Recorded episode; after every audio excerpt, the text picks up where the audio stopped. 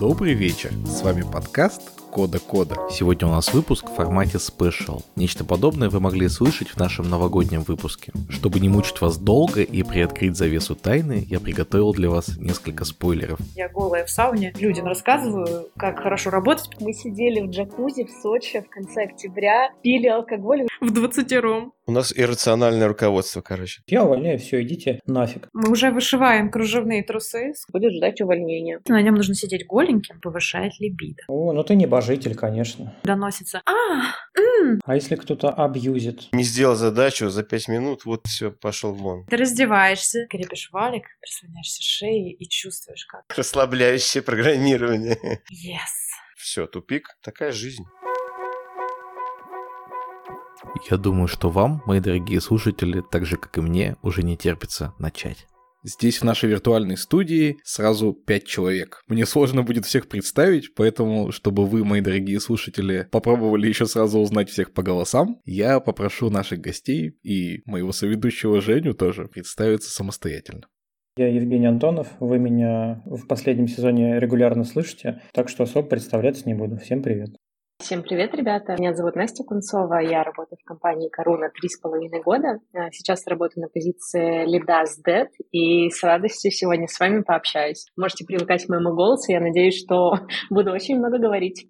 Обожаю Настин голос, он невероятно зажигательный, заряжающий энергией. Всем привет, ребята. Я обожаю, как Витя каждый раз в начале подкаста говорит «Мои дорогие слушатели». Привет, дорогие слушатели, меня зовут Мари, и я пиар-тим-лид в компании Коруна. Работаю в компании с 2015 года с небольшими перерывами на приключения. Всем привет, меня зовут Антон Акалелов. Я темлит одной из продуктовых команд, а также вы можете меня знать по подкасту «Цинковый прод».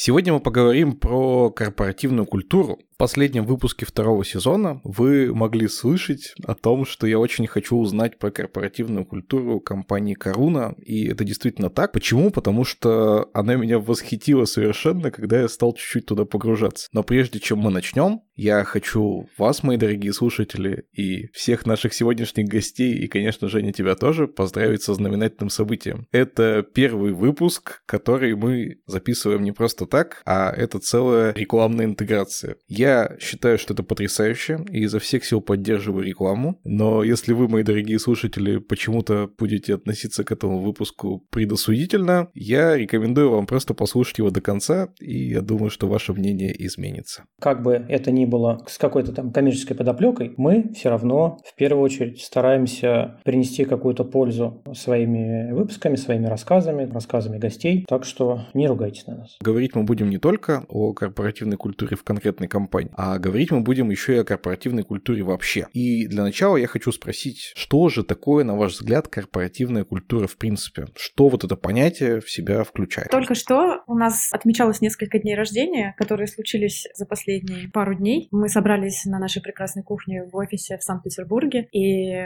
кушали тортики, пиццы, приятно проводили время в компании коллег. Множество коллег как раз было из команды, которая занимается корпоративной культурой. И я говорю, девочки и мальчики, расскажите, пожалуйста, что для вас есть корпоративная культура? И ответ был прекрасный, очень короткий. Ребята хором ответили, люди. Самое главное, что есть у нас в компании, как и в любой компании, что нужно ценить, о чем нужно заботиться, что следует любить изо всех сил, это люди, потому что компания состоит из людей. Каждый проект, каждый продукт, каждая затея, за ней стоят люди. И люди — это те, кто творят эту культуру, потому что она не создается сама собой, она не приходит откуда-то сверху, она и есть каждый человек в компании. И когда каждый несет свою культуру, она соединяется с другим человеком, это такая синергия, которая порождает благость. Если есть что-то, что придумывается сверху, оно никогда не будет жить, если это не находит отклика в людях. Это звучит потрясающе красиво, но вот не могу все-таки не попробовать подковырнуть. Если корпоративная культура — это люди, то работает ли так, что с каждым новым человеком, который приходит в компанию, эта культура меняется? Да, конечно, она обогащается. У нас на самом деле очень интересный есть феномен. За прошлый год мы посчитали, в компанию пришло 120 человек друзей. У нас есть, конечно же, реферальная программа, это когда ты можешь привести друга, если он остался в компании, ты получаешь классный денежный бонус и радость, потому что ты работаешь с другом. То есть мы работаем друзья с друзьями, и, соответственно, это не может не сказываться на культуре. Когда у вас есть какие-то общие ценности, общий фан и общие интересы с друзьями, если эти друзья становятся коллегами, то, конечно, того, что ты любишь в твоей ежедневной жизни, становится больше, и оно играет ярче. У меня есть несколько ярких примеров. У нас, в принципе, очень многие активности зарождались в компании не из-за того, что кто-то там из пиар-отдела и из там, верхушки сказал о том, что давайте мы будем добавлять эти активности и так далее. Нет, было совсем иначе. Просто один-два человека, три человека или какая-то группа людей захотели какую-то активность, и потом уже компания это интегрировала в нашу жизнь. Как, в принципе, у нас компания очень активно занимается спортом и очень активно поощряет наших коллег за то, что мы занимаемся спортом. И это зарождалось, когда первый раз команда из фронтенда захотели побежать гонку героев. И ребята собрались такие, мы хотим бежать гонку героев, помогите нам, мы хотим представлять нашу компанию. И просто пошло, поперло, если правильно можно так сказать. Всем понравилось, это всех зарядило, и на следующую гонку героев у нас уже было несколько команд. Наша компания уже обеспечила нас клевой формой, мы все были красивые в клевых рашгардах и лосинах. Это уже было была массовая такая идея, и компании начали более активно продвигать тему спорта. Мы ездили в Абу-Даби на тот Медер. Это что-то типа гонки героев, где наша выбрали самых клевых ребят, которые активно принимают участие в спорте, и они, соответственно, бегали эту гонку от э, компании, и приехало 30 болельщиков, тренировки на Крестовском острове и так далее. И это переросло в какую-то большую такую идею, что, в принципе, коруна за спорт. Помимо этого, новом офисе у нас и йога, и тренер, и так далее. А начиналось все просто с нескольких человек из фронтенда, которые хотели побежать гонку героев. Поэтому действительно корпоративная культура — это люди. Каждый человек может привнести свою какую-то идею. У нас раздельный сбор мусора. Это была идея нашей коллеги, которая продвигала и и, соответственно, раздельный сбор мусора, и мы это организовали в нашем офисе. Это прижилось, поэтому не было бы людей, не было бы этого всего. Дополню еще историю про спорт. Наша коллега офис-менеджер оказалась очень увлеченной скалолазкой, и она предложила нескольким коллегам заниматься вместе скалолазанием, и это выросло в инициативу внутри компании и тоже стало ответвлением корпоративного спорта. И теперь у нас все занимаются в самом большом скалодроме в России, как раз неподалеку от офиса. Но сейчас получится, что корпоративная культура — это в основном про спорт. А вот мне бы хотелось, чтобы Антон вставил как технарь чуть-чуть я когда-то давно-давно устроился работать в одну компанию. Там была хорошая зарплата, все такое. Вот я прихожу туда в первый день, мне дают стопку бумаг на подпись. Говорю, что это такое? Это инструкции. Значит, с мою первую инструкцию. Сотрудник обязан называть своего руководителя по имени-отчеству. И, значит, там подпись, три печати, утверждено начальником какого-то там отдела. Ну, следующее. Из офиса можно выходить два раза до обеда, два раза после обеда. Три печати, пять подписей. Ну и все в таком духе духе. Что такое культура? Там была культура «я начальник, ты дурак», вот тебе инструкция «здесь дыши, здесь не дыши», остальное не твое дело. Ну, я там проработал месяц, больше я не смог. Но я решил, что ладно, испытательный срок я посижу, вдруг что поменяется, ну, там только хуже было. Я с этой работы уволился и стал искать новую работу. Наученный горьким опытом, я стал смотреть по сторонам на собеседование, что происходит. У меня было два оффера с одинаковой совершенно зарплатой. В одном люди сидели в open space, абсолютно тихо, слышно было, как муха летит, и у всех были одинаковые совершенно лица напряженные. В другом офере с такой же зарплатой было, что кто-то проехал на роликах по коридору, там, значит, играют в PlayStation. Э, здесь, о, у, нас, у меня днюха пошли, я там торт принес. Ну, то есть, что я выбрал, как вы думаете, да? Вот это культура. То есть, что люди общаются с людьми как нормальные люди. Я бы сказала, что культура — это еще и прослушать и слышать людей, говорить на «ты», говорить максимально честно, просто и как есть, потому что в этом рождается обязательно какая-нибудь новая офигенная истина. Ну, например, приходит человек и говорит, ой, я сегодня в кафе пил кофе из такого стакана стеклянного с двойным дном. Ну, так красиво, ни ручки, ничего. Такой простой, красивый стеклянный стакан. Так здорово было. А мы послушали это две минуты. Это ни к работе не относится вообще ни к чему. Просто человек пришел, поделился, красивая кружка была в кофейне. И мы подумали, офигенный день для мерча. Человек сказал, что он хотел бы такой стакан, а мы его добавили в мерч, оказалось, что такой стакан еще 200 человек хотели. Теперь все будут наслаждаться. Или приходит девочка и говорит, ой, вот я когда-то рисовала, теперь тимлит бизнес-задачки решаю. Вообще-то я бы хотела иногда рисовать, но что-то все времени нет. Мы с ней дальше разговариваем, выясняется, что у нее 10 лет художественного образования, которое она никак не реализует, а вообще-то она мечтала бы это делать, а мы это услышали и, и предложили ей так рисовать с коллегами, почему бы нет. И все по пятницам уже стоит шампанское, стоят закуски, и Даша со всеми рисует, и все супер счастливы. И самое было фантастическое, когда к ней на занятия пришли все наши хелпдески и рисовали там каких-то золотых петухов. И это было просто максимально неожиданно, невероятно приятно. То есть любая идея, которую ты слышишь, она может превратиться в классный проект внутри компании, всем на радости, и полезный, и креативный, и веселый. Я хотел уточнить, мы проехались по конкретным примерам, а вот хочется как-то более системно это проговорить и понять, почему в некоторых компаниях это работает, а в некоторых не работает. Девушка Тимлит, оказывается, она хочет рисовать, ей предоставили такую возможность. Можете уточнить, эта возможность рисовать предоставлена в рабочее время, как-то это согласовано, никто потом не ходит ее и не трясет, что ты вот все свои задачи сделай, а потом еще рисуй, когда тебе вроде дают свободу, а вроде бы и говорят, что ну ты должен впихнуть невпихуемое. Ты, конечно, свобода свободой, но все свои задачки от А до Я ты успей закрыть в рабочее время. История с Дашей и ее желанием преподавать рисование, она была реализована как проект, который идет в нерабочее время. И у нас, в принципе, это норма в компании, когда мы собираемся в среду, в четверг, и в пятницу, в общем, когда хотим, по вечерам, и выходные вместе часто проводим. То есть для нас это просто норма жизни, и это не рабочий проект. Это я хочу после всех своих рабочих задач отвести отвести душу и порисовать с ребятами.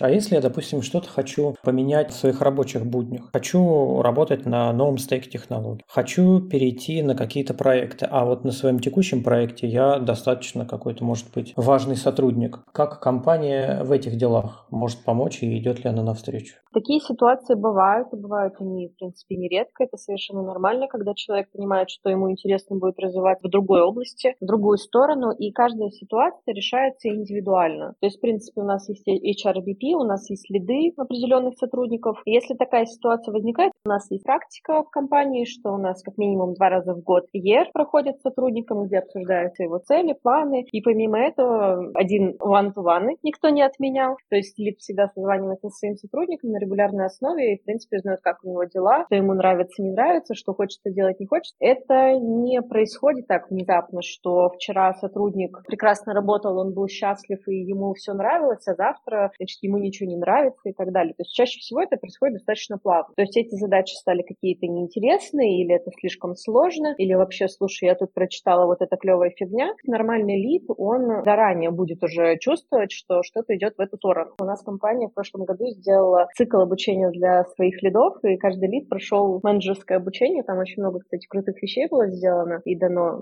Каждая ситуация, она индивидуально решается. Тут еще очень сильно зависит от настроения человека, от его состояния. То есть в целом это может быть действительно, давай тогда ты переходишь на другую позицию, там человек собеседуется на другую позицию, если его устраивают все условия, то там договариваются о сроках. Это может быть там две недели, месяц или, в принципе, индивидуально решается. Если человек не сильно нужен на этом проекте, это может быть и меньше какое-то время. Собирается митинг, где сотрудник, лид, HRVP, и все обсуждается в зависимости от ситуации. Но, понятное дело, никто не будет заставлять сотрудника работать на позиции, которая ему не нравится, где он будет перегорать, и, в принципе, уже не особо сможет развиваться, потому что это утопия, и ничего хорошего ни для компании, ни для сотрудника ни таких ситуаций не бывает. Хочу немножко дополнить. Понятно, что если пишет человек на PHP, а давайте все перепишем на Rust, потому что мне Rust нравится. А компания этот Rust вообще не вперся. Конечно, такого не будет. Но если есть какая-то потребность у компании, например, у нас не хватало эликсир разработчиков, и вот в компании сделали курс эликсира. Я туда тоже ходил просто по приколу. Можно было перейти с другого языка, с PHP на эликсир, например, запросто. То же самое с Ruby. У нас э, тестировщики, например, уходили в Ruby, какие-то внутренние курсы, плюс какие-то тесты, и стали рубистами. Если у компании есть реальная потребность, а у сотрудников есть инициатива, то это две стороны можно очень эффективно совместить. Я попал в эту компанию, чтобы выстроить PHP-команду. То есть нанять людей, построить процессы, там все такое. По мере поступления задач я понял, что вот эти задачи плохо ложатся на PHP, а у меня пара ребят прошли курсы по Go. Я пошел к архитектору, сказал, вот здесь смотри, здесь PHP вообще не ложится, а Go нормально, давай на Go сделаем пару задач. Он говорит, ну давай. И вот мы начали писать немножко на Go, потом стало больше еще задач, и вот мы отделились в Go команду, которая делала авторизацию, нагруженные вещи. То есть суть в чем, что, во-первых, была потребность в этом у компании, и была инициатива у сотрудников. Но если какую-то ерунду предлагать, ну, естественно, это не сработает. Очень много людей просто пилят свои задачи, это тоже нормально. Нельзя всех переучить на Solution Architect и архитектуировать попадал в такую ситуацию, как Антон, и для меня тоже это был плюсом корпоративной культуры, когда доводы аргументированные мне шли навстречу. У меня была ситуация, что я работал и говорил, слушайте, ну нужно стек поменять, и не просто стек поменять, то есть у меня есть аргументы. Я даже помимо этих аргументов, смотрите, я уже посидел вечером на коленке, сделал прототип, он работает, давайте внедрим. У меня есть коллега, который тоже вместе со мной над этим прототипом работал. Все, он работает, давайте внедрять. А бизнес такой, нет, мы как делали, так и делаем. Сиди и, и не отсвечивай. Делай, как сказано. Меня это, конечно, расстраивало. На текущей работе я говорю, смотрите, новый там прототип. Вот смотрите, удобнее, лучше, вот потому-то, потому-то. Мне говорят, конечно, да, делай, все окей. На мой взгляд, это большой плюс, вот как для инженеров. Одно дело, тебе велят насильно точить одну и ту же гайку, и ты ее точишь бесконечное количество времени. Другое дело, тебе дают свободу для принятия каких-то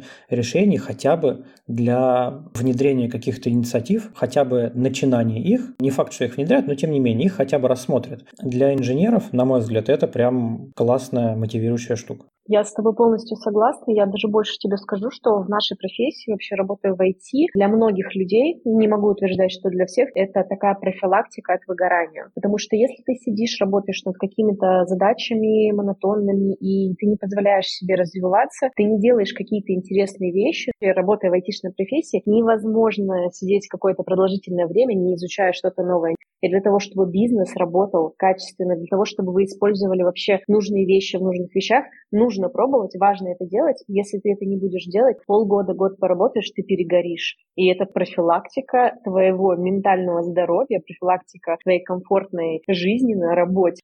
Я понимаю абсолютно идею того, что инженерам нужно развиваться, индустрия бежит, но я за то, чтобы в негативную сторону не выделять тех, кому...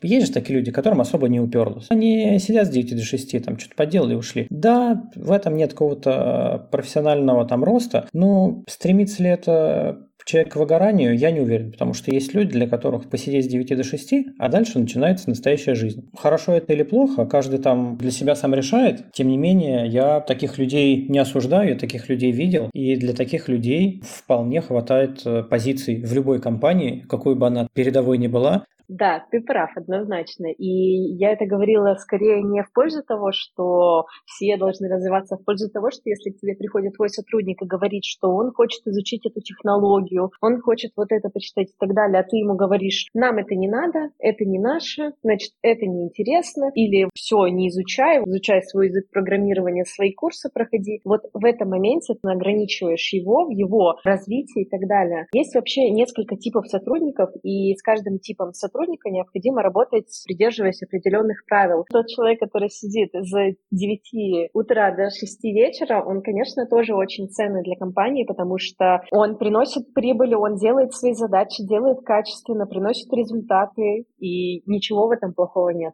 Каждому лиду важно знать, какие люди у него работают, какие у них ценности, и искать изюминку в каждом сотруднике. У меня сейчас работает парень, он работал раньше тем лидом в Вечном Аврале, у него 100 тысяч задач одновременно, какой сумасшедший дом. Сейчас он работает Go-программистом, у него одна задача в одну единицу времени, он над ней спокойно поработал, отдал тестирование, взял следующую, и он говорит, я восстанавливаю энергию, господи, как классно. В конце концов, ему, наверное, надоест такой режим, но вот в данный момент отдохнуть от хаоса, это вообще топчик.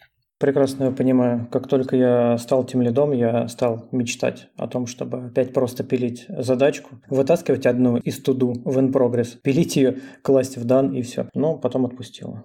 Настя, вот у меня в связи с этим контекстом к тебе вопрос. Как компания должна поступать, если один сотрудник в корпоративную культуру не очень вписывается? Все за спорт, а один против спорта за вкусную еду, но не очень полезную и все такое. Но работает хорошо.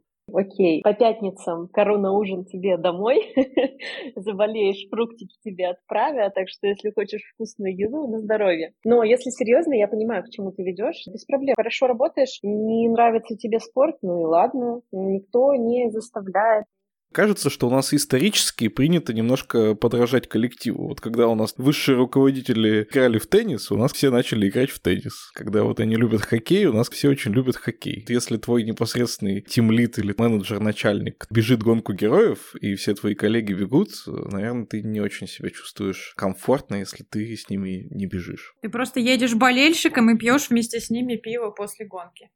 Ну, если ты хочешь это делать, если ты не хочешь это делать, ты очень интересную сейчас фразу сказал, ты не очень себя комфортно чувствуешь. Здесь есть две стороны этого вопроса. Либо ты сам себя загоняешь в эту сторону, что как будто бы я должен это делать, либо это уже давит общество, почему ты не едешь, ты должен это делать. Здесь совершенно два разных решения. В случае, если на тебя давит общество, то это сразу же, ребята, вы что, офигели? Как бы это его выбор. Почему он вообще должен куда-то ехать? Ситуация, когда люди сами принимают это решение, отношения, и это однозначно нет, э, никто никого не должен убеждать, ты не хочешь идти в бар пить с коллегами, пожалуйста, никаких вопросов к тебе нету. А если ты сам себя ощущаешь в формате, что, блин, у меня такое ощущение, что я должен э, с ними куда-то ехать, тут есть более такой плавный вариант развития ситуации. Во-первых, ты можешь сказать это лиду, если у тебя такие дружеские отношения с лидом, и тебе комфортно об этом сказать лиду, ты можешь сказать об этом лиду, и лид может тебя отправить к корпоративному психологу, решать уже эти вопросы с психологом, потому что эта тема исключительно изнутри, исключительно своей ценности, когда тебе кажется, что ты должен вливаться в коллектив и должен что-то делать. Единственный вариант, когда человек не вписывается в культуру, да, и это проблема, это если он токсичный. Если у меня будет токсичный сотрудник, я его просто уволю. А все остальное, что он там делает или не делает, совершенно не важно. Я, например, не участвую в гонках героев и ни в каком спорте, ну, просто я когда-то повредил э, сухожилие ахиллово и боюсь. Но никто на меня косо не смотрит, слава богу. Антон сейчас сузил воронку найма к себе в команду. Ну и хорошо. У нас еще есть ФСС. ФСС, оно вообще про инициативу со стороны ребят. Кто чего хочет, тот так вместе и, и объединяется. ФСС — это фонд счастливого сотрудника. Каждый месяц компания выделяет э, деньги, чтобы ребята делали вместе то, что им самим хочется. И вот тут просто разгул фантазии. Кто как хочет, тот так и вместе время проводит. В бар, э, на концерт, в поход, абсолютно что угодно. Да и онлайн штуки. У нас очень крутая была тема, когда все ушли на карантин, удаленно готовили еду дома с шеф-поваром. Вообще ФСС — это любой вариант, то есть ты договариваешься с коллегами, минимум три человека, и любая тема, чтобы вы просто что-то делали вместе. Неважно, что это будет. Проведите время с коллегами и все. В том числе ребята, кстати, играли в игры, покупали доступ к играм, чипсы, напитки себе заказывали домой. Это звучит очень круто, но я прям вот не могу здесь чуть-чуть все-таки не зацепиться. А зачем компания тратит на это деньги?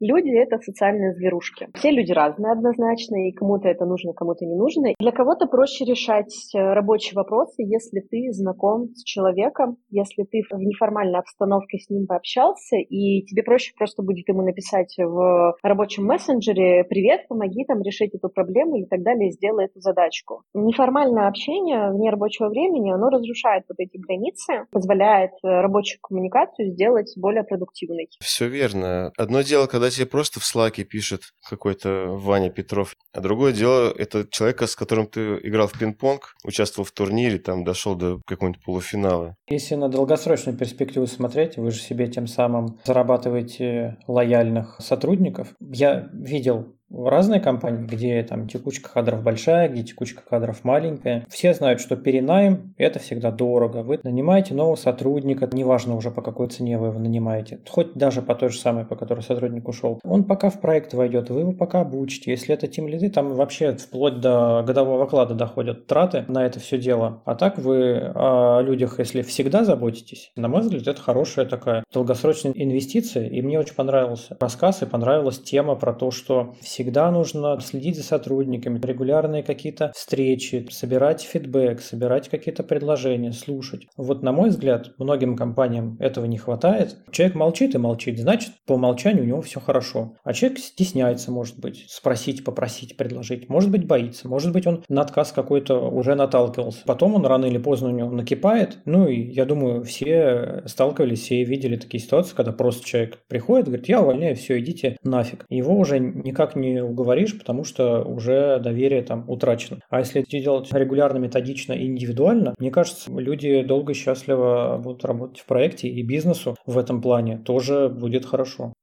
наша компания имеет одно прекрасное средство для раскрепощения людей, чтобы все, кто стеснялись, перестали стесняться. Это наши корпоративы. То есть, когда ты увозишь людей на пять дней в Сочи, у них примерно уже к концу первого дня нет никаких сил стесняться. Блин, да что вы за корпоративы такие?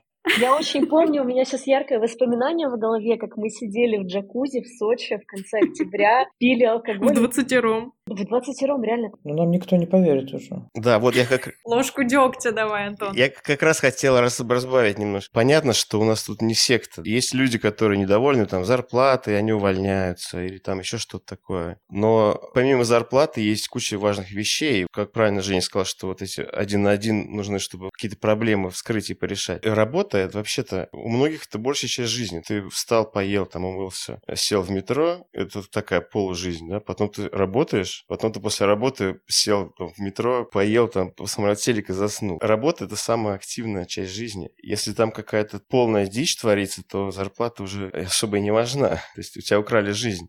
Ой, ребята, у меня есть такая великолепная фотография. Когда мы ездили в Сочи, у нас был конкурс на лучшую фотку этого корпоратива. И мы с ребятами сделали фотку, где я сижу в джакузи, а у меня на заднем фоне стоят шесть великолепных парней. И вот я не помню, как называется эта фотография, которая в интернете гуляет, где девушка сидит на диване а, светленькая, а вокруг нее... Из документального фильма. Да, а сзади нее стоят э, семь парней, кажется. Делали, значит, э, подобную фотокарточку. Мы ничего, к сожалению, не выиграли, но это была великолепная фотография, она у меня есть в архиве, и если вы мне напишете, я вам обязательно ее скину. Не, ну она точно должна в нашем э, канале оказаться. Без проблем. Ты к выпускам вставляешь превьюшки? Да, так, да, да. Такую и вставим. Скажем, да, рекламная интеграция, и вот, пожалуйста, превьюшка вот такая. Это кликбейт, ребята. Это нечестные правила игры. А вот у вас ну, довольно много людей, и вот сколько из них активно вот так участвуют вот во всем этом спорте, поездках, корпоративах? Большинство или это вот маленькая компания в 15 человек куда-то ездит, а остальные сидят, работают, зарабатывают на это все? Ну, Маша лучше ответить, но в Сочи, по-моему, все поехали. Да. В Сочи у нас было пять дней в пятизвездочном отеле прямо на берегу Черного моря. Куда не пойдешь, в любой бар в Сочи, в Адлере, там везде сидят ребята в свитшотах, футболках короны. Сейчас с ковидом ситуация изменилась, конечно, но мы стараемся собираться всеми, кто может, со всеми мерами безопасности. Наш новогодний корпоратив, например, проходил только после спутника В и после экспресс-тестов день в день, и он был горяч. Там у нас с Настей есть фотографии, где мы голые в сетях, почти как Леонтьев. Мне понравилось. Я бы с удовольствием повторила. Обязательно повторим. Как ни странно, но мое сердечко задело не история с фотографией, а история с мерчем. Я вообще фанат совершенно всякого разного мерча. Мерч является частью корпоративной культуры. О, да. Знаете, ребята, у меня есть чемоданчик Коруны. Ну, это чемодан для ручной клади. Он не супер маленький, это обычный чемодан для ручной клади. Пластиковый такой. И если я сложу весь свой мерч, я не смогу застегнуть этот чемодан. Я работаю в компании чуть больше трех лет, и я обожаю мерч. Вот прям реально обожаю. Мне нравится ходить в толстовках, коруновских, футболках. У меня две поясные сумки коруновские. У меня две косметички разные коруновские. У меня есть лосины, рашгард, носки, жилетка.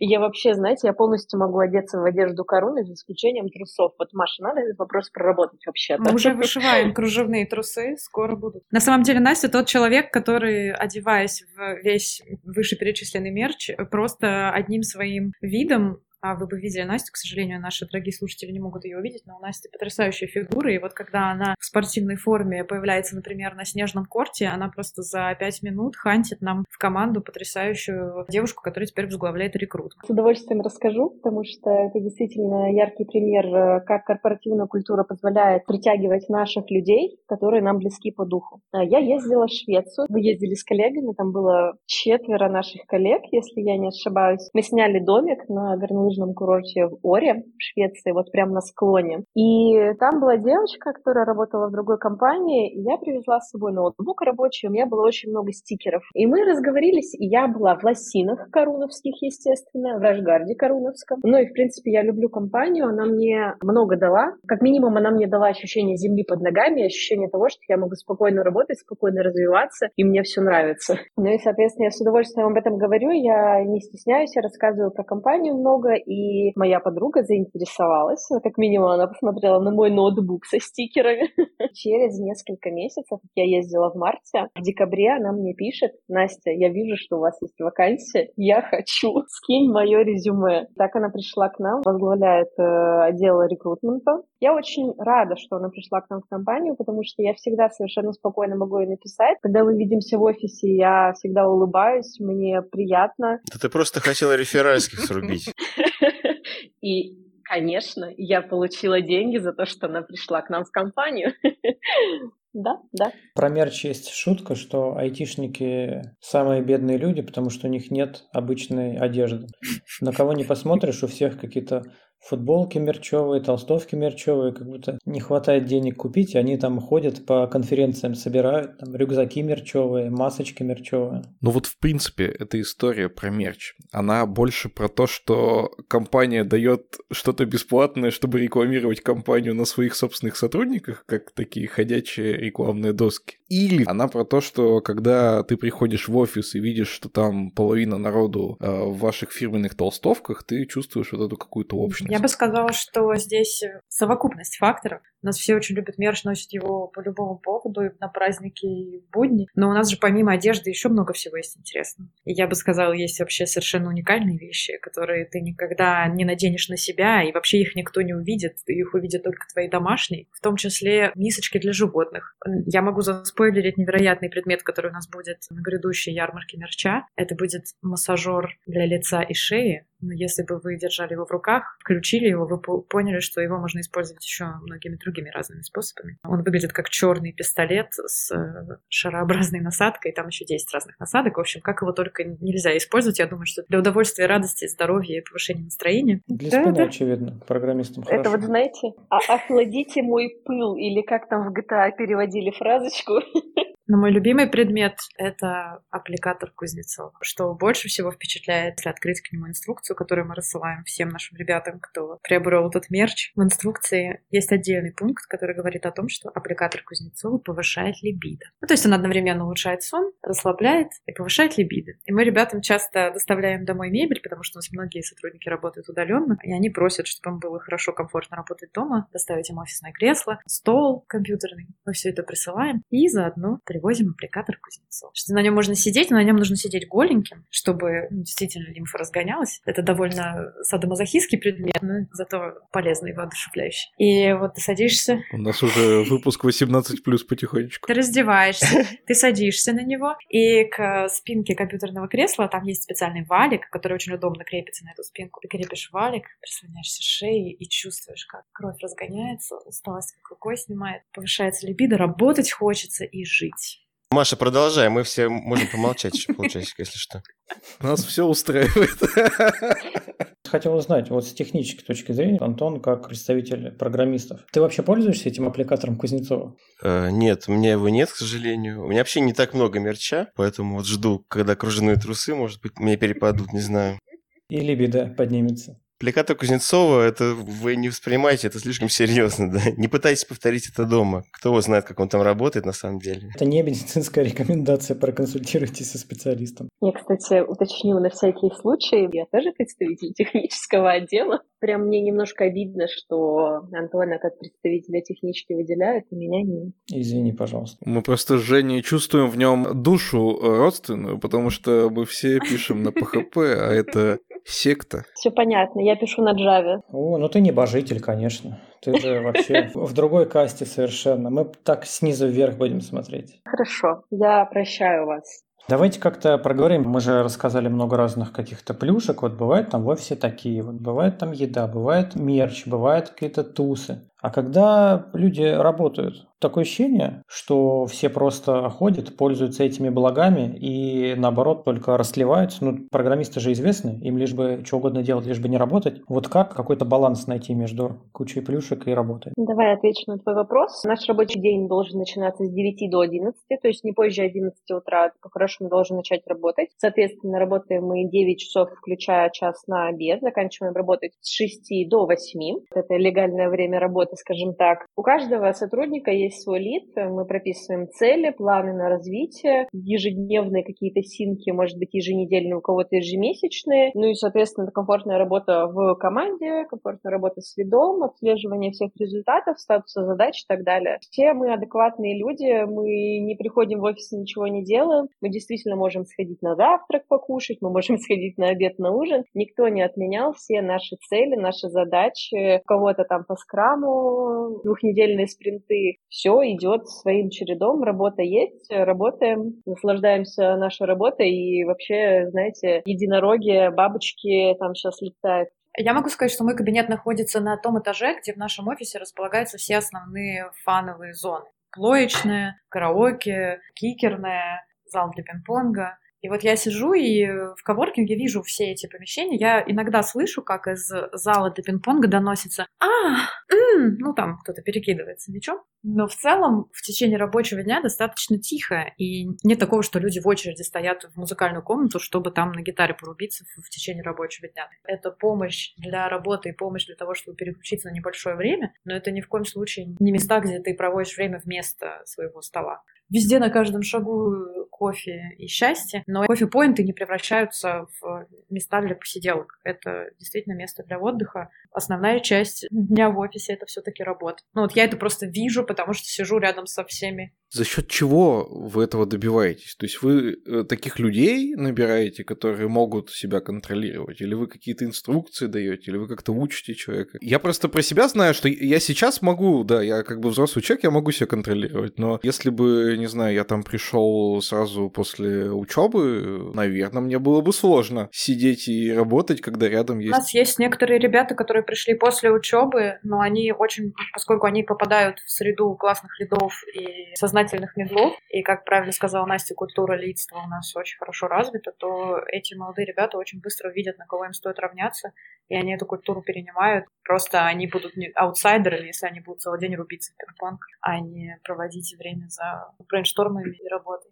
А если кто-то абьюзит вот эту систему? Ну, я имею в виду, что все сидят, работают, я такой, пойду в PlayStation поиграю. Пошел и поиграл там сегодня, 20 минут поиграл, завтра час поиграл, послезавтра там 2 часа поиграл. Ну и мне говорят, слушай, а у нас э, не принято долго играть. Я такой, да ладно, блин, да что ты, да мы же друзья тут, нормально все. И дальше хожу играю. Я просто к тому, что я наблюдал такую историю, ну вот в жизни, как в компании в одной, в которой я работал раньше. Купили PlayStation, и программисты радостно играли месяца три, потом их всех поразгоняли загоняли к черту матери оттуда и PlayStation выключили. Потому что там такие заседания в этом PlayStation устраивали, что, ну, по крайней мере, по мнению руководства, я уж там не засекал, продуктивность упала, и, в общем, в итоге впечатление было негативное. Под конец у всех, и у руководства, и у программистов. Вот как убеждать? Если ты не успеваешь по задачам, если у тебя идет просадка времени, к тебе по-хорошему должен прийти твой лид и поговорить с тобой, что случилось, что произошло. У меня, кстати, была такая вещь, что я один раз э, свою коллегу отправила на курсы по тайм-менеджменту. Я говорю, ну смотри, ты не умеешь ставить эстимейты, вот я вижу, что ты хорошо работаешь и так далее, но постоянно у нас с тобой такая тема, что ну, не успеваем мы по задачам это все закрыть. Давай думать, как правильно ставить эстимейты, типа давай думать, как распределять время и так далее. Если на лид понимает то, что человек там два часа отсутствует на рабочем месте и так далее, но ну, надо просто поговорить. Вот опять же, корпоративная культура. Что для меня корпоративная культура? Это тогда, когда ты чувствуешь, что компания — это не просто твой работодатель, это твой друг. И у вас более-менее дружественные отношения. Ты помогаешь компании развивать бизнес, зарабатывать деньги, а компания помогает тебе во многих вопросах. И в этом случае ты не захочешь идти играть два часа в PlayStation, понимая то, что у тебя задача просаживаются, понимаешь, что ты не успеваешь по срокам, понимаешь, что ты подставляешь своих коллег, подставляешь вообще команду. Если ты в дружественных отношениях со своей компанией, вы захотите друг другу помогать. Честно, я знаю по себе, что если в моей жизни что-то произойдет, я могу написать своим коллегам в компании и попросить помощи. И сказать, ребята, у меня проблемы, я не могу вот здесь, вот здесь, помогите, пожалуйста, и я уверена, что мне помогут. И знаю, что у меня такая колоссальная поддержка идет от моей компании, причем в любых вопросах, вот вообще в абсолютно любых вопросах. И знаю, что мне вот так помогут, я хочу, чтобы моя компания развивалась. Я хочу ей помогать. Я не захочу два часа сидеть играть в плойки. И, соответственно, если у меня будут коллеги, которые два часа играют в плойки, забивая фиг на свои задачи, я поговорю с ними и пойму, в чем проблема. Проблема в том, что они не хотят работать и они хотят играть в плойки, ну тогда как бы наши пути с ними действительно должны разойтись, и нам просто мы двигаемся в разные стороны. Или человек там 4 месяца не играл в плойку, и сейчас, соответственно, он очень хочет отыграться, и это пройдет там через какое-то время, и он готов там вечером дорабатывать и доделывать свои задачи, потому что он в нем ничего не делал. Ну, то есть, опять же, это все индивидуально, ситуации очень разные. Но я не исключаю, что каких-то людей действительно надо увольнять, если человек не хочет работать. Да, да. Вот у меня были случаи, когда человек непонятно чем занимался, какие-то все время лепил отмазки, ну и он не прошел испытательный срок. Вот и все. Насчет плойка, не плойка. Сейчас в век удаленной работы плойка ничего не решает. Он может пойти домой и играть в плойку там с утра до вечера. Все равно видно, делает что-то человек или нет. Если лид смотрит хоть чуть-чуть на ситуацию. Второй момент. Если посмотреть теорию систем, система состоит из различных узлов. Если все узлы системы работают всегда на 100%, то, скорее всего, система погибнет. Почему? Потому что она должна решать важные задачи в первую очередь, неважные во вторую очередь. Вполне нормально, что у кого-то сейчас оврал, а завтра какой-то расслабон. Приведу пример. Падает прод, база данных не справляется. ДБАшники, админы, они там колдуют с утра до ночи без перерывов. В то же время программист, которому надо сделать какую-то задачу, ему нужна помощь ДБА, он ждет, пока они освободятся. Естественно, если он пойдет своей ерундой сейчас отвлечет их, то это будет ну, бред, потому что эта компания теряет огромные деньги. Всегда бывают периоды, ну, у программистов, по крайней мере. Вот сейчас мы работаем над важной задачей, нужно прямо упороться, как не знаю кто, как не в себя и все порешать. А бывает, что вот, а, ну у этих чуваков важнее задача, мы сейчас не будем их блочить, поизучаем какие-нибудь статьи там, ну или там в плойку поиграем. Контринтуитивно, на самом деле. То есть всегда кажется, что каждый человек должен работать с утра до ночи на 100% эффективности. На самом деле это вообще-то не так. Возможно, меня сейчас уволят после этого, я не знаю. Мне кажется, тебя только повысить Не дождешься, У нас, кстати, Антон. общая практика показала с переходом на удаленку, когда мы ушли на удаленку, показатели выросли, и что люди на удаленке стали работать не хуже, а лучше. И эффективность выросла. И сейчас, опять же, плойка плоечная наша, очень часто используется даже как переговорка, потому что переговорок много, но и людей в офис стало ходить больше. После того, как ковид успокоился, микрон уже схлынул, и ковид прекратил свою деятельность на территории Российской Федерации, мы стали чаще ходить в офис, и все наши переговорки заняты. Вот и караоке часто используются как комната для совещания, потому что здесь очень удобный круглый большой стол, который иногда стол для застолья, иногда для переговоров. И плоечно используется как переговорная часто, а совсем не по назначению. Даже сейчас вот после нашего разговора хочется что ли напомнить всем, что у нас вообще-то можно в плойку порубиться. Ты говоришь, выросла ваша эффективность после ухода на удаленку. А уж не выросла ли она потому, что дома у ребят нету плойки? Или они перерабатывают? Мы стараемся общаться с ребятами постоянно. Лиды держат руку на пульсе, обнимают своих э, ребят даже на расстоянии. Мы делаем все, чтобы никто не перерабатывал, обязательно отдыхали, ходили в отпуска, использовали по максимуму все возможности для отрыва и брали ФСС. В том числе у нас еще есть неограниченные дей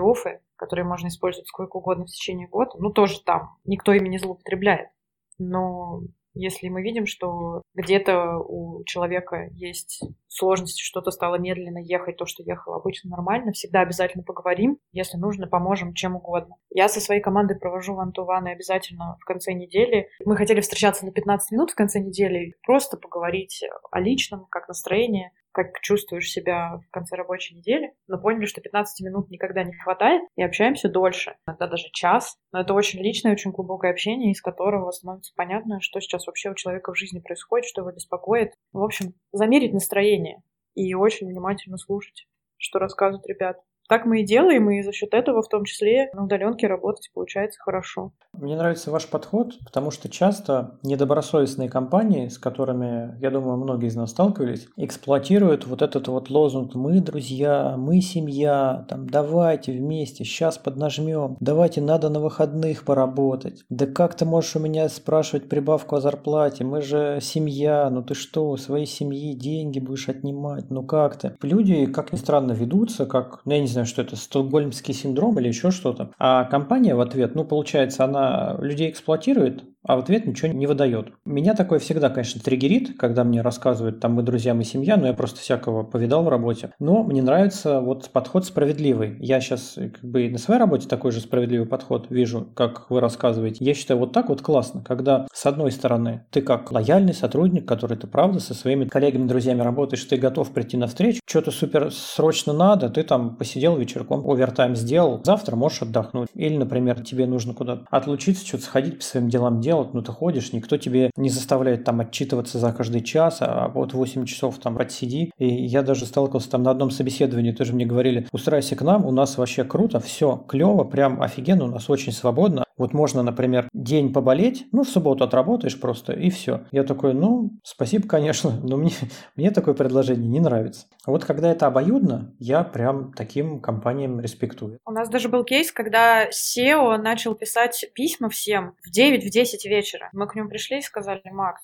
мы тебя очень любим, но, пожалуйста, не надо задавать такую нехорошую тенденцию, как писать людям в 9 вечера. У нас рабочий день уже закончился. Зачем же ты так делаешь? Зачем ты пишешь людям рабочие письма так поздно? И почему же ты сам не отдыхаешь? И вот пару раз мы ему это сказали, и он сказал, да, ребят, сорян, был неправ, все, перестроился, Потому что когда это начинает исходить от э, главы компании, такие вещи, как переписки или нерабочее время, это, конечно, может стать заразительным. Люди могут начать переживать, а что это SEO работает в 9 вечера, а я не работаю, как же так? Может, я какой-то не такой? Но поскольку у нас уже сложившаяся культура, то он внял и перестал mm-hmm. поздно строчить письма.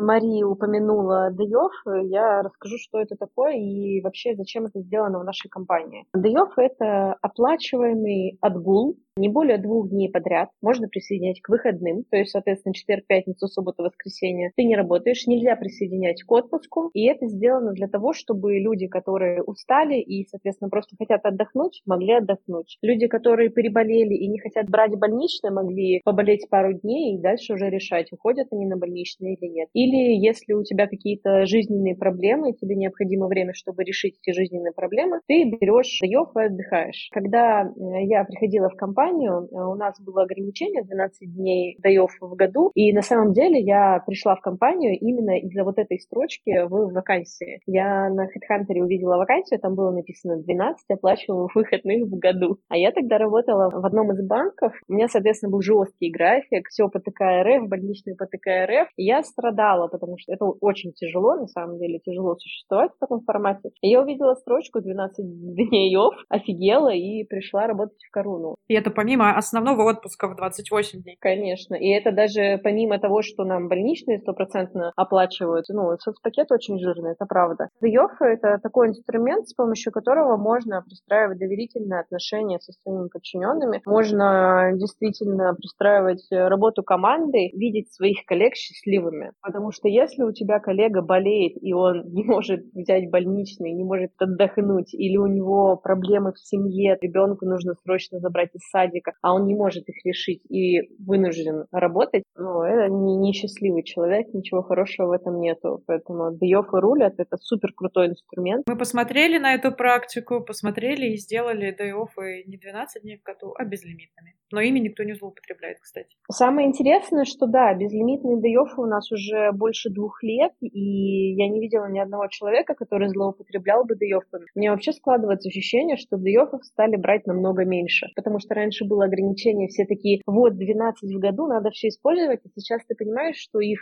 бесконечное количество, и когда тебе нужно, ты просто берешь, а когда тебе не надо, ты не берешь, и все. Если это происходит на уровне вакансий, не работает ли это периодически в отрицательную сторону? Человек выбирает корону, потому что там больше времени отдохнуть, именно потому что вот он такой человек, которому хочется отдыхать, а не работать. Я не сталкивалась с этим. То есть я нанимала людей, и чаще всего, когда ко мне приходит новый человек в команду, первые три месяца возникает какой-то вопрос, и он такой, мне слесаря дождаться нужно, или я, я приболел, плохо себя чувствую. Я ему говорю, возьми даев. И он такой, нет, нет, нет, нет, ты что? И люди стесняются брать дейофы. Вот я ни разу не сталкивалась с тем, чтобы этим злоупотребляли, а в первое время, наоборот, все такие с горящими глазами, я покажу, какой я клевый, я буду делать задачи. Они стесняются, их надо учить, себя любить, учить брать дейофы, учить какой-то момент расслабляться и отпускать ситуацию. Да тут все просто, на самом деле. Большинство людей, они нормальные, приличные люди, которые нормально работают и иногда берут дейофы. Какие-то выбоины статистики, возможно, бывают. Там 1-2% людей, которые злоупотребляют дейофами, играют в плойку, но они просто долго не задерживаются. Нормальных людей не надо контролировать особым образом. Вот и все. А вот про долго не задержится, может, как-то расскажете, как вот увольнение, правильно? Культура компании – это же не только там найм и обцеловывание со всех сторон. Ведь Расстаться вовремя – это же тоже важная идея. А как вот вовремя диагностировать и как расстаться, чтобы всем было хорошо? Мне кажется, это тоже важная часть корпоративной культуры. У нас есть несколько инструментов, которые позволяют вообще смотреть на работоспособность команды, отдельных людей. Помимо этого есть Evolution Review два раза в год, когда ставят цели. Цели мы выбираем исходя из бизнес-целей вообще департамента компании и исходя из желания конкретного сотрудника. Ставим цели на ближайшие полгода. И дальше у нас есть промежуточные встречи по этим целям и, соответственно, следующий Evolution Review, где мы подводим итоги. На моей практике, если приходит время с человеком расстаться, даже без этих целей можно понять, что что-то идет не так. Но помимо этого всегда можно вообще посмотреть, куда ты двигаешься, какие есть результаты, Вообще нормальное увольнение происходит в несколько этапов. Понимаешь, что у человека что-то происходит не так, ты созваниваешься с ним, говоришь, что смотри, что-то происходит не так, как дела, что случилось, есть ли какие-то причины у этого. Если причины есть, ну ты принимаешь какое-то решение. Если причин нет, то тоже как бы исходишь из этого. Проговариваешь человеку, что тебя вообще не устраивает. Естественно, это все мягко, адекватно, там, в зависимости от человека. Выбираешь, как ты это все будешь говорить, ставишь еще какие-то более декомпозированные задачи. С какими-то коллегами ты начинаешь больше контролировать, с какими-то коллегами, наоборот, ты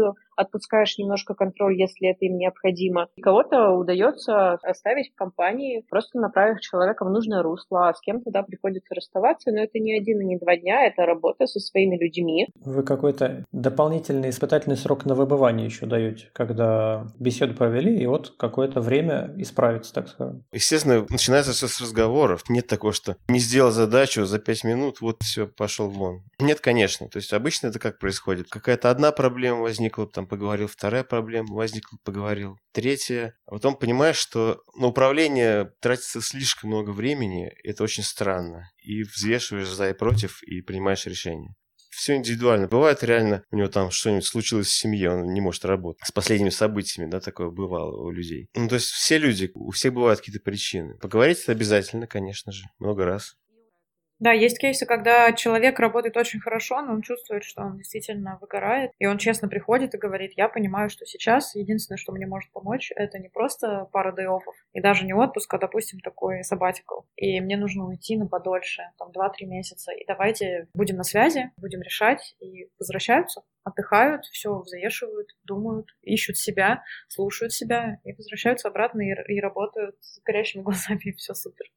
Ну и помимо этого, я напомню, у нас есть корпоративный психолог, и это офигенная вещь. На самом деле это очень круто, потому что ответственность следа, она тоже ограничена. Ты не должен сидеть и разбирать там вообще с человеком всю его жизнь. Ты можешь в определенный момент отправить его к психологу, если человек хочет этим заниматься, если он хочет разговаривать, то он будет решать эти вопросы уже со специалистом, и это круто. У нашего психолога вообще сейчас нагрузка выросла в разы. Она и прямые эфиры проводит, и индивидуальные встречи с нашими коллегами. Супер поддерживает. Вообще огромное спасибо. Она огромная молодец. И это прям очень необходимо сейчас очень многим людям. А вот хотелось бы про корпоративного психолога еще чуть побольше узнать. Сейчас вообще такой кризисный для многих период, давят разные внешние обстоятельства. Как вообще вот эта система с э, психологом работает? У нас есть психолог, все про нее знают. У нее есть расписание в Google календаре. Прямо в штате? Да, прямо в штате, да. У нас в штате в компании есть наш психолог, и можно просто забукать все время встречи с ней. Можно очную встречу в офисе, соответственно, сделать. Можно созвониться с ней по видеочату. Все встречи, естественно, конфиденциально, она это проговаривает. Это может быть какой-то запрос и по работе, и не по работе, и она помогает по многим-многим вопросам. Помимо этого, она пишет статьи в наш еженедельный вестник, проводит прямые эфиры, групповые какие-то сессии, медитацию. Еще она выглядит как кинозвезда и танцует стрип.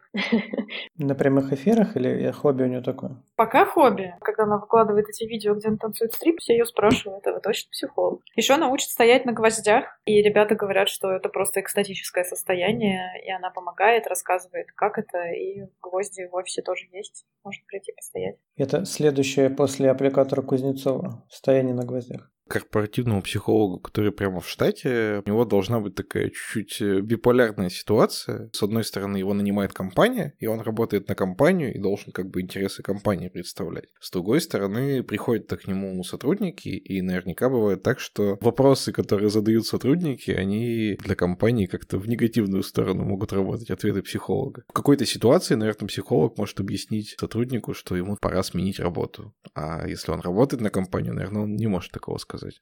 Если сотруднику пора сменить работу, ему зачем-то это нужно сделать, то это бомба замедленного действия для компании. Если его не устраивают задачи, если его что-то не устраивает, и это не изменить, ему действительно стоит сменить работу не только для него самого, но и для компании тоже.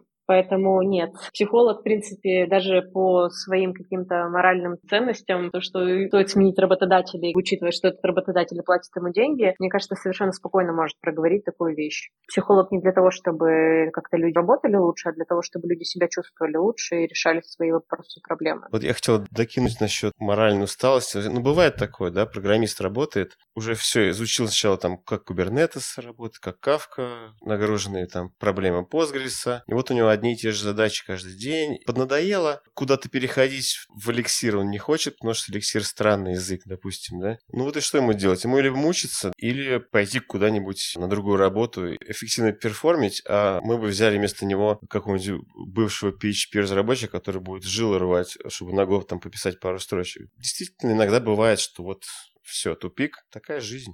Это ты как-то иносказательно про себя рассказал? Не, нет, я же тимлит. У меня как раз работа очень разнообразная. я пришел сюда строить PHP-команду, потом мы добавили Go, потом мы все перестроили. То есть я лидил то одну команду, то другую, то смешанную. А был период, когда две команды лидил одновременно. Я пока не скучаю совершенно, если что касается меня. Я начал этот вопрос про психолога с того, что разные есть периоды и случаются кризисные всякие ситуации. За последнее время почему-то они случаются, к сожалению, довольно часто. Является ли частью корпоративной культуры то, как руководство компании относится к кризисным ситуациям? Да, конечно. Мы живем в современном мире, где все узнают новости ежесекундно, и делать вид, что ничего не происходит нельзя. И поскольку, как правильно сказала Настя, в Коруне главные люди, то мы, конечно, заботимся о том, чтобы все были максимально счастливы. Понятно, что ситуации бывают разные. Нельзя оставлять людей без ответов на вопросы. Нельзя делать вид, что ничего не происходит. И какие бы у нас ни происходили изменения в компании и в жизни, мы всегда стараемся их озвучивать и обсуждать публично. У нас есть еженедельный вестник. Это внутреннее онлайн-издание, которое мы готовим, выпускаем каждую пятницу. Там чего только нет. Истории сотрудников, рассказы ребят о каких-то профессиональных или личных достижениях, какие-то советы, куда сходить на завтрак, видосики из путешествий, в общем, чего там только нет, всякие рабочие личные истории, и в том числе, конечно, новости от э,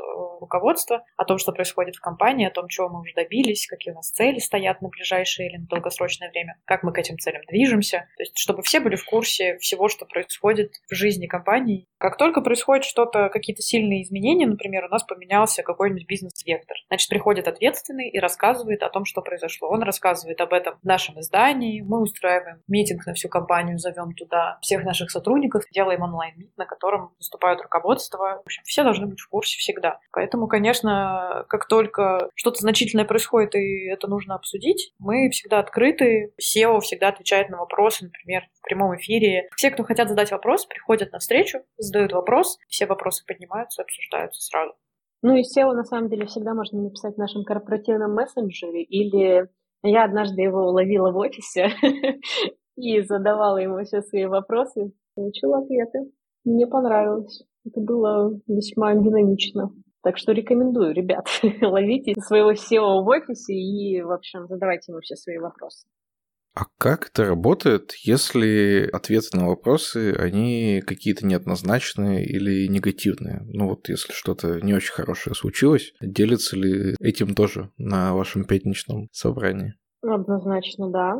Конечно. Ну, то есть, в принципе, ответы бывают разные. Один из типов ответов, что да, это случилось, мы над этим работаем, работаем в такую-то сторону. Когда происходит что-то не очень хорошее, тут есть два варианта развития событий. Первый вариант развития событий, что начинаются какие-то сплетни, потому что, ну, кто-то все равно об этом знает, и кто-то кому-то скажет. В случае, если сплетни расходятся по компании, теряется доверие. Второй вариант просто открыто сказать, что да, у нас есть такая проблема, мы над ней работаем. Но наша компания выбирает второй вариант, и на текущий момент просто всем рассказывают о том, что уже случилось, и как мы исправляем какую-то конкретную ситуацию. Настя, ты просто не знаешь о самых плохих проблемах. Это все.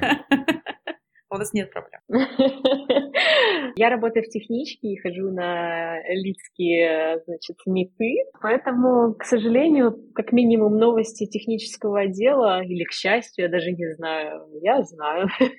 Может быть, такого новости другого департамента, да, действительно до меня не доходят, но все, о чем, с чем я сталкивалась в работе, ну, соответственно, мы сначала обсуждали там с коллегами и, в принципе, тушили огонь, а потом, да, это было в новостях нашей компании уже более официально, достаточно оперативно. Нету такого, что у нас там, не знаю, прот упал, и сразу же через две минуты у нас SEO пишет сообщение в нашем общем чате, а, ребята, у нас прот упал. Нет, конечно, такого нету, но в итоговых каких-то заметках, в итоговых новостях это прозвучит. Вот эта политика открытости, она только наверху существует или она спускается ниже-ниже вот по какой-то иерархии? То есть это является частью вашей корпоративной культуры или это является, ну, просто вот таким правилом для SEO? Мне кажется, чем ниже, чем больше даже прозрачности. ну, то есть смысла особо нет Да. на простом уровне что-то скрывать. Наоборот, я лично стараюсь вскрывать проблемы и слушать других, потому что это просто проще так жить. А как снизу вверх транслировать проблемы? Потому что, ну, часто же вот сидят внизу люди, которые непосредственно, так скажем, от сахи. Они вот это все видели, знают, трогают. У них есть какие-то предложения. Где-то это ценное предложение, где-то это туфта какая-то непонятная. Вот как наверху собирать эти предложения, как такую культуру организовать, чтобы люди не стеснялись, не боялись в эти предложения заносить, чтобы они понимали, что действительно эти предложения выслушают, потому что часто же бывает, предлагаешь, предлагаешь, никакого эффекта не возникает, ты такой, да и ладно, и, и все, и, и не буду тогда больше никогда предлагать. Как вот эту двустороннюю связь налаживать? Предложения бывают двух разных типов. Первый тип предложений это связанные как-то с организацией работы, соответственно, с какими-то небольшими изменениями. Второй тип предложения это может быть про развитие бизнеса, вообще какие-то глобальные вещи. И мы работаем с этими предложениями совершенно в разных форматах. Вот второе предложение в формате развития бизнеса у нас компания очень призывает всех наших сотрудников не молчать, и если у них есть какая-то идея, куда нам развиваться, было анонсировано на каком-то общем митинге, нам сказали, что, пожалуйста, ребята, не молчите, у нас есть какие-то требования к вашим предложениям. Требования первое, второе, третье и так далее. Вы должны свое предложение написать там в таком формате, мы ждем вас, пишите на почту. Нам действительно нужна ваша помощь, пожалуйста, пишите. Мы все рассмотрим, и, соответственно, если ребята присылают какую-то свою идею, она рассмотрена будет, и дальше уже личное общение с этим человеком, что будет дальше с этой идеей. Это первый такой глобальный вариант, когда нужна серьезная проработка, и, в принципе, это достаточно такие серьезные вещи. Вторая идея — это когда предложения небольшие. К примеру, разберем Программист делает какую-то фичу, и, соответственно, он считает, что процессы в его команде простроены плохо. В этом случае решается либо на уровне команды, либо там доходишь до технического директора. Ну и, соответственно, либо процессы меняются, либо тебе объясняют, почему это не будет работать и так далее. То есть это на, на таком уже там, максимум до уровня технического директора дойдет, и то крайне редко. Чаще всего это решается уже на уровне команды, там на общем митинге ты говоришь о том, что я считаю, что это было сделано не оптимально, и мне кажется, было бы лучше сделать вот так. И, соответственно, команда кто-то соглашается, кто-то не соглашается, вы это обсуждаете и приходите к какому-то решению. Есть еще предложение в формате мне в офисе не хватает цвета, или я хочу себе цветочек. мне кажется, что каждый человек в нашей компании достоин, чтобы у него на столе стоял цветочек. Такие вопросы вообще можно решать совершенно разными методами. Можно написать чат в Slack, который отвечает за офис или отвечает за этот департамент, который занимается вопросами цветочков, цветочный департамент.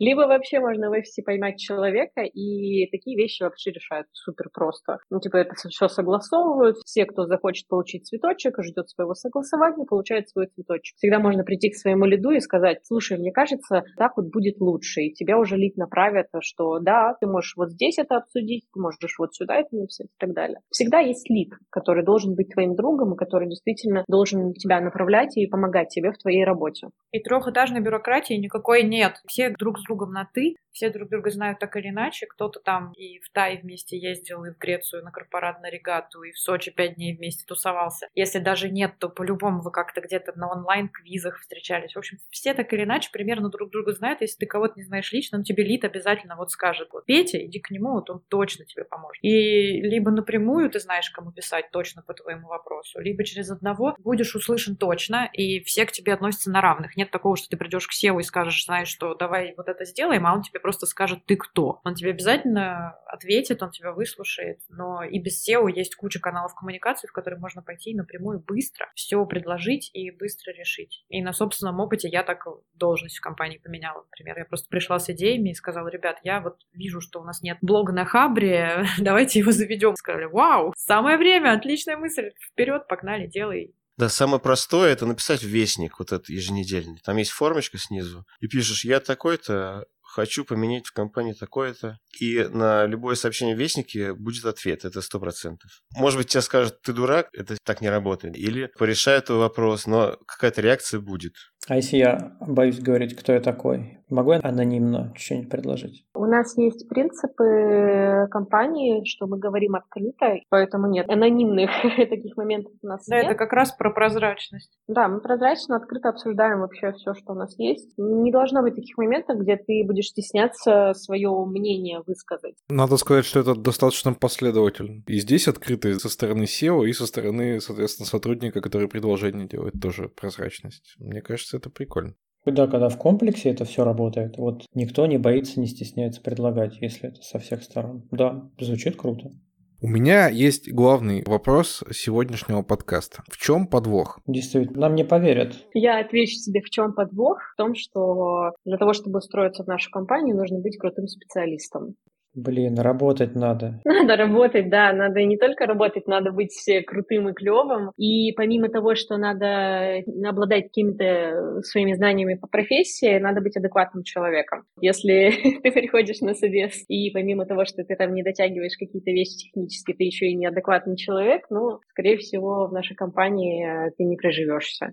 Очень важно быть гибким. То есть даже если ты там супер крутой технический спец, но ты не гибкий, тебе будет сложно, действительно сложно работать, потому что мир меняется, айтишные технологии меняются, а еще процессы меняются, все меняется, и надо как-то подстраиваться под это все. Самое сложное — это устроиться. За первые три месяца испытательного срока уже станет понятно, подходит ли компания тебе и подходишь ли ты компании. Дальше надо просто быть крутым чуваком, продолжать таким же быть, какой ты пришел в компанию, и все будет круто. Да, насчет изменений хочу поддержать Настю, потому что это реально происходит постоянно. Я тут тоже три с половиной года, структура компании все время меняется, процессы меняются. То мы по скраму, то мы по канбану, то опять по скраму, какие-то еще перестроения, то команды сервисные, то продуктовые. То есть если человек действительно более статичен мысленно, да, он точно не впишется, он с ума сойдет просто. Но зато это клево, Вот. Это не только минус, но и плюс. Но, как я уже говорил, я поработал и с PHP, и с Go, и со всеми там технологиями. Поработал и тим лидом, и тех лидом, и каким-то непонятно лидом двух команд, и черт в ступе, огромный опыт получил и в разных доменах бизнеса. Я еще добавлю, что помимо того, что у нас и процессы очень сильно менялись, компания безумно выросла, и, соответственно, процессы кардинально перестраиваются, когда компания растет более чем в три раза, и это бывает тяжело. Иногда прям бывает очень тяжело, когда приходят новые люди, и приходится перестраиваться, искать какие-то новые варианты, когда прошлые решения перестают работать, а ты столько времени потратил на то, чтобы прошлое решение было таким клевым. Приходится привыкать жить в новой реальности, и помимо этого у нас изменилась не только вообще сама компания, у нас изменился бизнес, у нас изменились рынки, на которых мы работали, у нас изменилось все. С этим надо жить. вот. Так что в какие-то моменты бывает супер сложно, но мы справляемся, мы вообще крутые ребята. Иногда кажется, что мы не просто как та собачка, которая в горящей комнате сидит с чашкой, а мы едем в горящем поезде, поезд горит, все вокруг горит, мы горим, и надо бежать еще быстрее этого поезда, чтобы все продолжало ехать, как-то его опережая, находясь при этом внутри него самого, но на самом деле в этом есть некий кайф, то есть если хочется с полной свободы, креатива, хочется, чтобы можно было предлагать свои идеи, реализовывать их, при этом в очень быстром темпе, иногда порой действительно в горящем режиме, то это про нас нас. Если хочется полной статичности, стабильности в смысле каких-то рутинных задач исключительно, то это не про нас. Есть у нас такой слоган «Коруна — это лучшая компания в нашей жизни». Про себя я могу сказать это с абсолютной уверенностью. Я тот человек, который не в мерче даже рассказывает людям все время про компанию. Мне даже и мерч не нужен. Я голая в сауне людям рассказываю, как хорошо работать, потому что я даже когда отдыхаю, думаю про все наши проекты и про наших коллег, просто потому что это часть жизни действительно очень большая, очень важное, и это та жизнь, которую хочется жить. Фотки пришлешь потом, да? Лучше видео.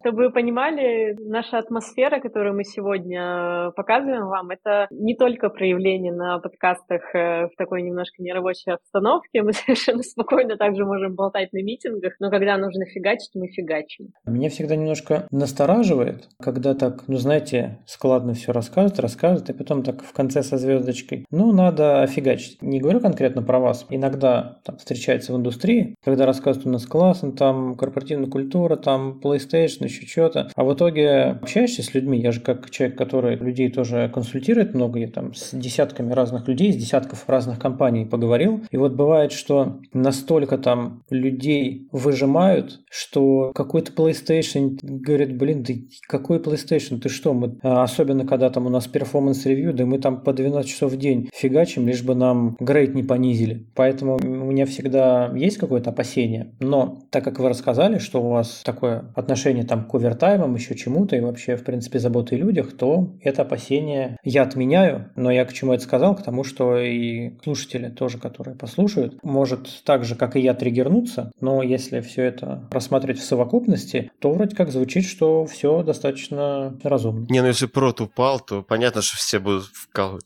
Ну, это да. Мы просто часто сами себе завышаем планку и сами ставим себе такие задачи, ну, то есть нам самим хочется что-то сделать больше, чем мы делаем обычно, то есть это это не сверху откуда-то исходит, это просто из нас самих. Типа, а мы хотим сейчас намутить какой-то нереальный проект вот в следующем месяце. Вот сейчас пришла идея, хочешь собраться и делать. Никто не говорил тебе ее делать, ее у тебя в плане не стояло. Ты просто вот сейчас придумал, предложил, загорелся и погнал. И сам себя немножечко поджег. Но это исключительно на собственном энтузиазме. И это все равно будет контролироваться лидами, руководителями. Ну, то есть ты вроде и придумал что-то безумное, тебе и хочется побежать и делать, но они все равно посмотрят, что ты в выходные посидел и отдохнул и в отпуске тебе отрубят доступы к Slack и ну к да, это же для коллег плохо. То есть, если ты такой яркий энтузиаст и такой, я буду работать бесконечно, классно, супер, и всем это в корпоративном чатике рассказываешь, там хвалишься, какой то крутой, остальные же читают и смотрят, блин, а, а что обо мне начальник подумает? Там Вася работает по 12 часов, а я нет. И начинается вот это вот такое общественное давление негласное, это такая самоцензура. Тогда я буду работать больше. Один человек вроде загорелся, а остальных просто поджег, хотя они этого не хотели. Именно к этому я и рассказывала про SEO, который писал письма по вечерам, и мы охладили его угу. пыл. Помимо этого, у нас было сообщение как раз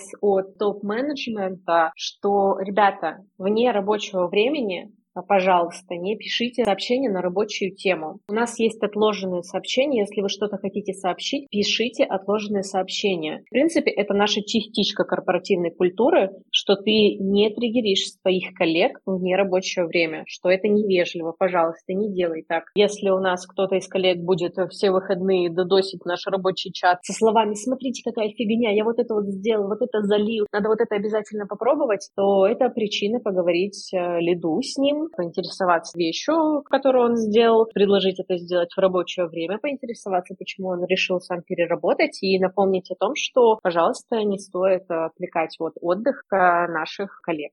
Ну и вообще, я вот, кстати, супер важный момент был, когда мы начали обсуждать овертаймы, я решила вспомнить, когда я последний раз перерабатывала. И это было больше года назад, это было в феврале 2021 года мы делали один из проектов, и у меня общий овертайм на месяц был, наверное, часа 4-5, и это были дни, когда мы ревизились. Я, соответственно, на час, на два, может быть, на три задерживалась вечером. Вот мы и раскрыли страшную тайну. Ребята, овертайм раз в год. Подумайте, надо ли вам это. У меня тоже были, мы тоже очень-очень редко, по объективным причинам из физического мира. Не потому, что там начальник сказал, что надо сделать к первому, нет. Это действительно как бы исключение. И второй момент, иногда бывало, что когда у меня целыми днями митинги были, как у лида, и меня так все это задалывало, что я после рабочего времени спокойно программировал пару часов. Это, ну, это не работа была, это отдых, как бы такой расслабляющее программирование. Я тебя прекрасно понимаю. У меня была подобная тема в декабре. Я уставала, значит, от всех этих созвонов, причем там их накопилось огромное количество времени. И я просто взяла одну из своих идей по переделке нашего фреймворка и сама ее сделала, и потом презентовала своему лиду, и потом мы ее реализовывали ну вот мне просто захотелось.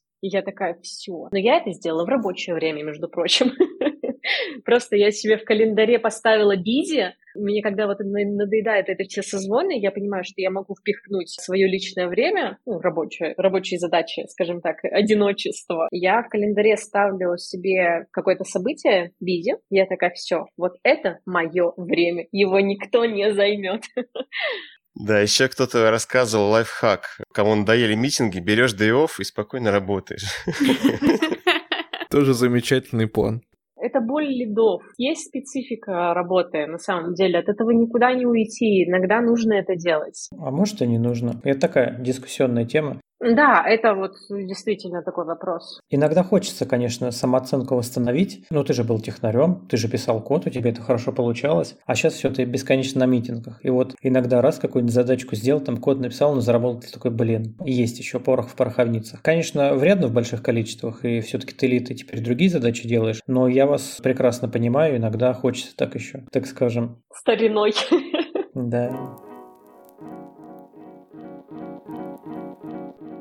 Если вы, мои дорогие слушатели, хотите узнать больше о том, что должен и чего не должен делать лид в формате такого же замечательного спешала, как у нас получился сейчас, то можете обращаться совсем не ко мне и даже не в наш телеграм-канал Кода Кода, а можете попробовать написать ребятам из компании Каруна, которые были сегодня с нами, чтобы они снарядили еще одну экспедицию в наш подкаст, и мы вместе сделали для вас еще один такой выпуск. Ну а на этом на сегодня все. До новых встреч. Пока-пока. Всем пока. До новых встреч. Пока-пока. Спасибо большое, ребята. Было очень активно и круто. Спасибо, ребята. Пока.